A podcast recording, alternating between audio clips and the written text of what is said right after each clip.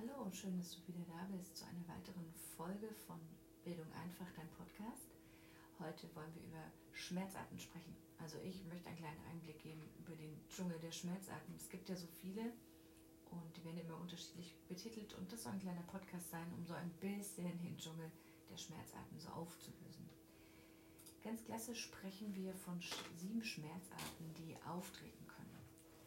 Die wirst du gleich merken, die Klassifizierung, bedingen sich manchmal miteinander, sodass man es gar nicht klar auseinanderhalten kann, welche Schmerzart ist dann jetzt hier welche.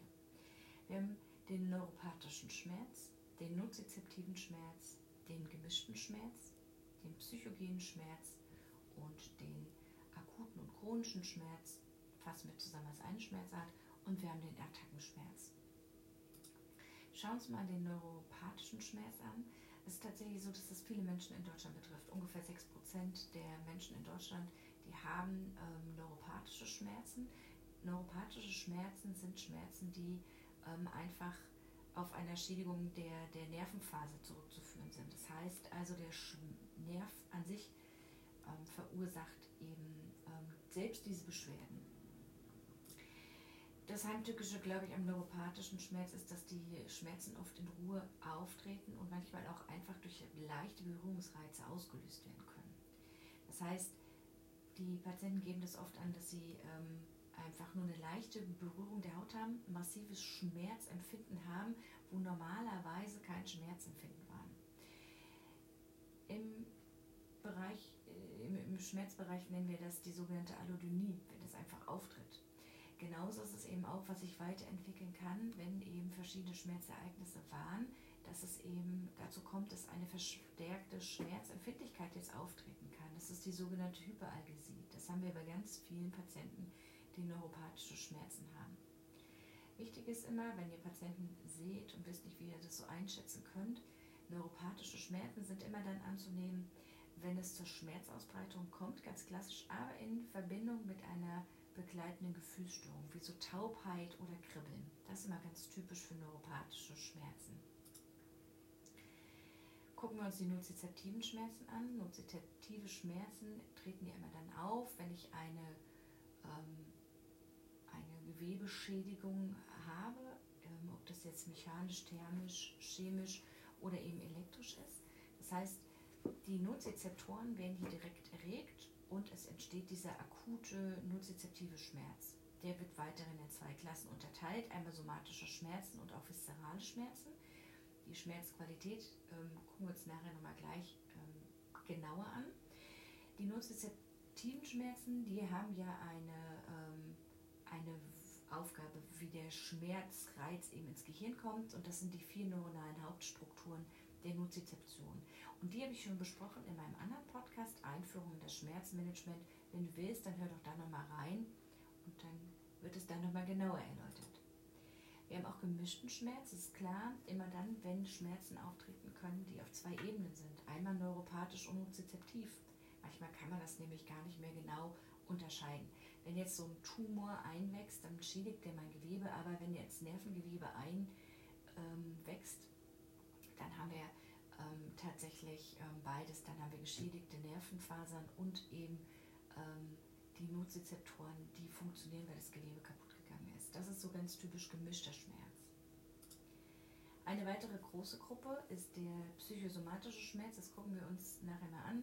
Äh, spielt inzwischen eine wichtige Rolle in der Schmerzwahrnehmung, ähm, weil es eben einfach durch psychische Belastung dazu kommen kann, dass das Schmerzempfinden sich verändern kann.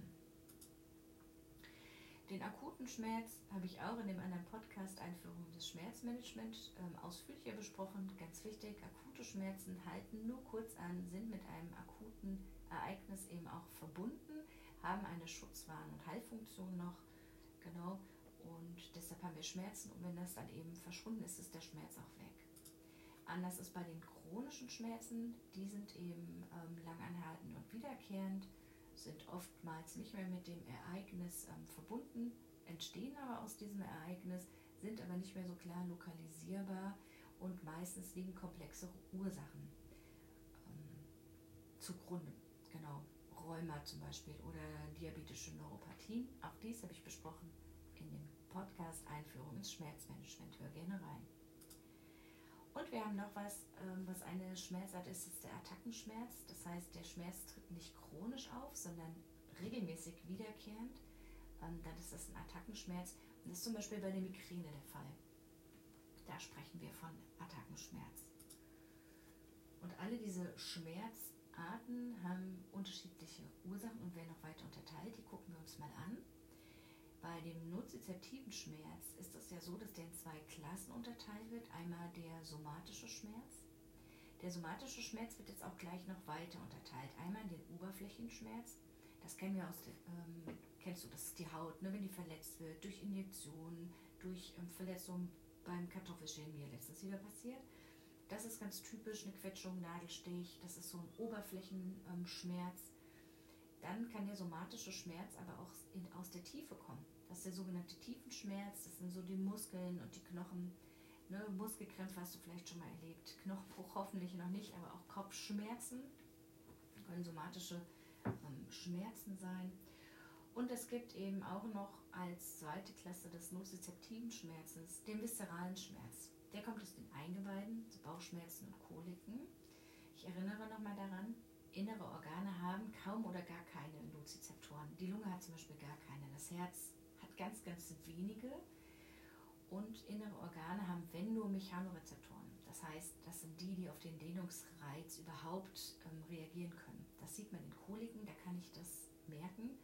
Ähm, thermische Sensoren haben die da gar nicht. Das heißt, alle Veränderungen im viszeralen Bereich, die merken wir schon, aber eben nur so als leichten und deshalb ist die Schmerzbeschreibung bei den Schmerzpatienten ganz häufig, dass sie sagen, das ist so ein dumpfer Schmerz oder der ist eben total ähm, diffus. Deshalb der nozizeptive Schmerz kann als dumpf beschrieben werden, wenn der viszeral ist, aber eben auch hell und pulsierend sein. Das sind so die Unterschiede. Der neuropathische Schmerz, da ist es ein bisschen anders. Hier haben wir ja Schädigungen in den peripheren Nerven oder im ZNS. Das heißt, der Schmerz wird eher so brennend oder schneidend, manchmal auch elektrisierend oder so stark zerreißend ähm, beschrieben.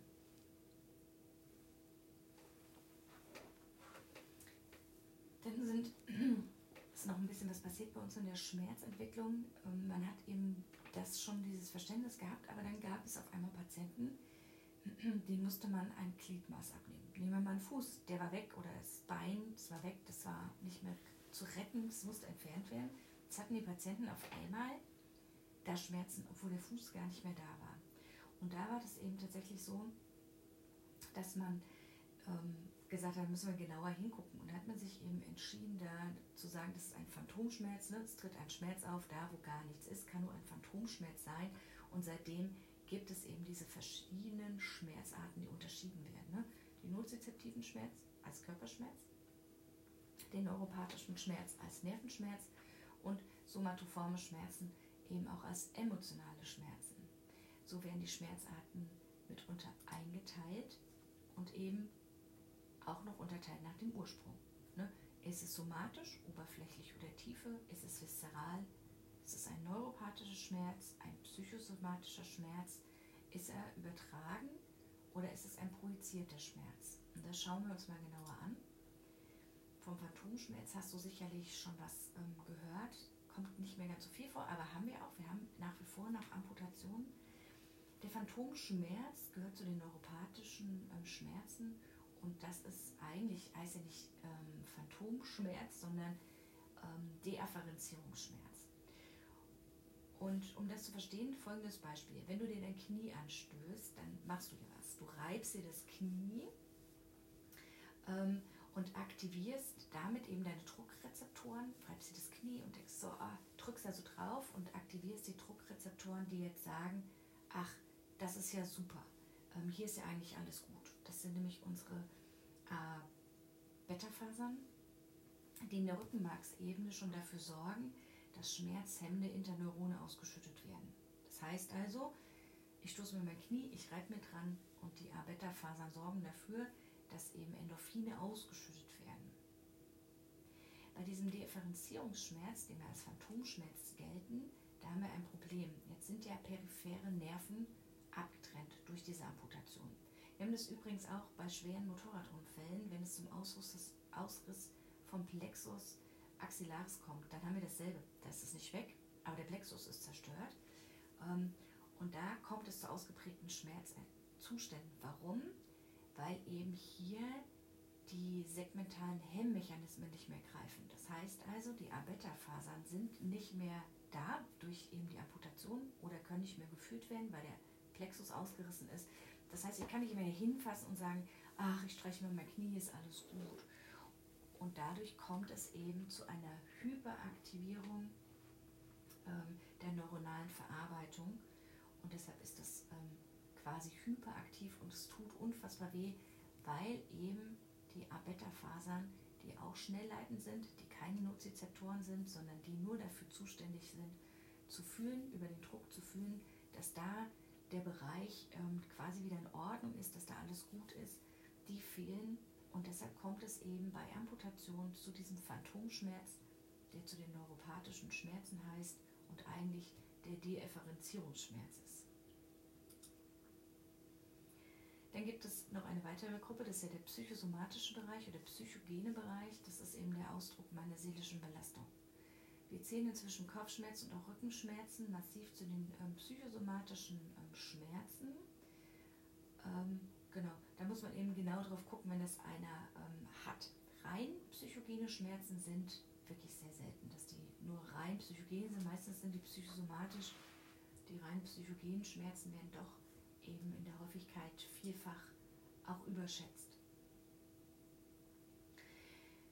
gucken wir uns weitere neuropathische Schmerzen ein. Und zwar gibt es den Begriff des übertragenen Schmerz. Ein übertragener Schmerz tritt immer dann auf, wenn der Schmerz an einem Ort im Körper empfunden wird, der eigentlich nicht der Ort der Verletzung oder eben der Erkrankung ist. Und das läuft folgendermaßen auf. Also es ist eben so, du kriegst den ganzen Tag, sendest du über deine Haut, sendet äh, die peripheren Nerven ähm, senden einen Reiz in das Rückenmark, da wird es weitergeleitet zum Thalamus und oben dann eben auf das vierte Neuron. Und gleichzeitig senden ja auch die inneren Organe was. Und jetzt ist es so, die steigen quasi beide auf derselben Stelle ins Rückenmark ein, sodass das Gehirn das jetzt nicht mehr auseinandernehmen kann, zu sagen, boah, wer hat jetzt hier mir den Schmerz weitergeleitet? War das die Haut? War das der linke Arm? Oder war das eben das Herz? Und da ist jetzt quasi so ein bisschen Verarbeitungsfehler im Gehirn. Das Gehirn kann das jetzt nicht mehr unterscheiden, wer das war. Und dann geht es eben nach dem Motto, häufig ist häufig und selten ist es selten. Also sagt es, okay, ähm, kann ja nur der linke Arm sein. Und das kennen wir ganz klassisch vom Herzinfarkt. Das heißt also, ich habe den Herzinfarkt, ich habe aber wenig ähm, Rezeptoren in meinem Herzen, aber viel im Arm. Die laufen aber über dieselbe Bahn ins Rückenmark rein und dann sagt das Gehirn, okay, dann kann es ja nur der linke Arm sein, der wehtut. Und deshalb haben wir das häufig, dass beim Herzinfarkt eben der Schmerz ausstrahlt im linken Arm oder also da wahrgenommen wird im linken Arm. Ganz klassisch aber auch ein anderes Beispiel ist das mit den Gallikoliken. Viele Patienten, die Gallenkoliken haben, merken das nicht in diesem Bereich, sondern massive Schulterschmerzen. Und da muss man eben einfach nochmal ein bisschen weiter nachschauen. Das ist also der übertragene Schmerz. Schmerz tritt an einem Teil im Körper auf, wo überhaupt nicht die Entstehungsursache ist. Dann gibt es noch einen weiteren Begriff, das ist der projizierte Schmerz. Der tritt auf, wenn Schmerzen an einem Ort im Körper empfunden werden, der nicht direkt mit dem betroffenen Bereich in Verbindung steht.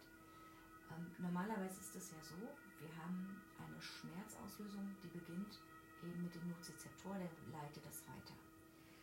Und eigentlich sind diese Nervenfasern, diese Axone nur dafür verantwortlich, als reine Verbindung zu gelten, den Schmerz weiterzuleiten. Wenn aber diese Schmerzfasern jetzt an diesem Verlauf eben gehindert werden, dann kommt es zu einer sogenannten Impulsauslösung. Das heißt, die Schmerzempfindung wird jetzt in das Ursprungsgebiet des Nervens gegeben, also quasi in den Nozizeptor und wird dort wahrgenommen. Das ist ganz klassisch das Beispiel bei einem Muskelhartspann. Ja, meistens durch Verletzung in und an der Wirbelsäule entsteht dieser Muskelhartspann ähm, und jetzt ist es eben so, dass die Schmerzweiterleitung nicht klassisch funktioniert, sondern es einfach zu einer Impulsauslösung kommt und es entlang dieses Nozizeptors tatsächlich im kompletten Gebiet einfach zur Schmerzempfindung kommen kann.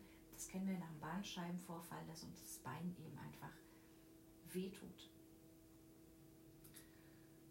Zusammenfassend ist nochmal zu sagen, dass der übertragene Schmerz eben auf die Ursache der Nervenkreuzung zurückzuführen ist und der projizierte Schmerz, der bezieht sich auf die Ausbreitung von Schmerzsignalen auf andere Körperregionen. Das war also eine kleine Einführung in die Schmerzarten und die Lokalisierung und die Qualität des Schmerzes. Danke, dass du zugehört hast. Wenn du willst, hör doch einfach in unseren nächsten Podcast noch mit rein. Da gibt es ganz viele Schmerzthemen oder eben auch Themen über das Wundmanagement oder Themen, die du vielleicht für dein Examen brauchst. Herzlichen Dank fürs Zuhören. Bis bald.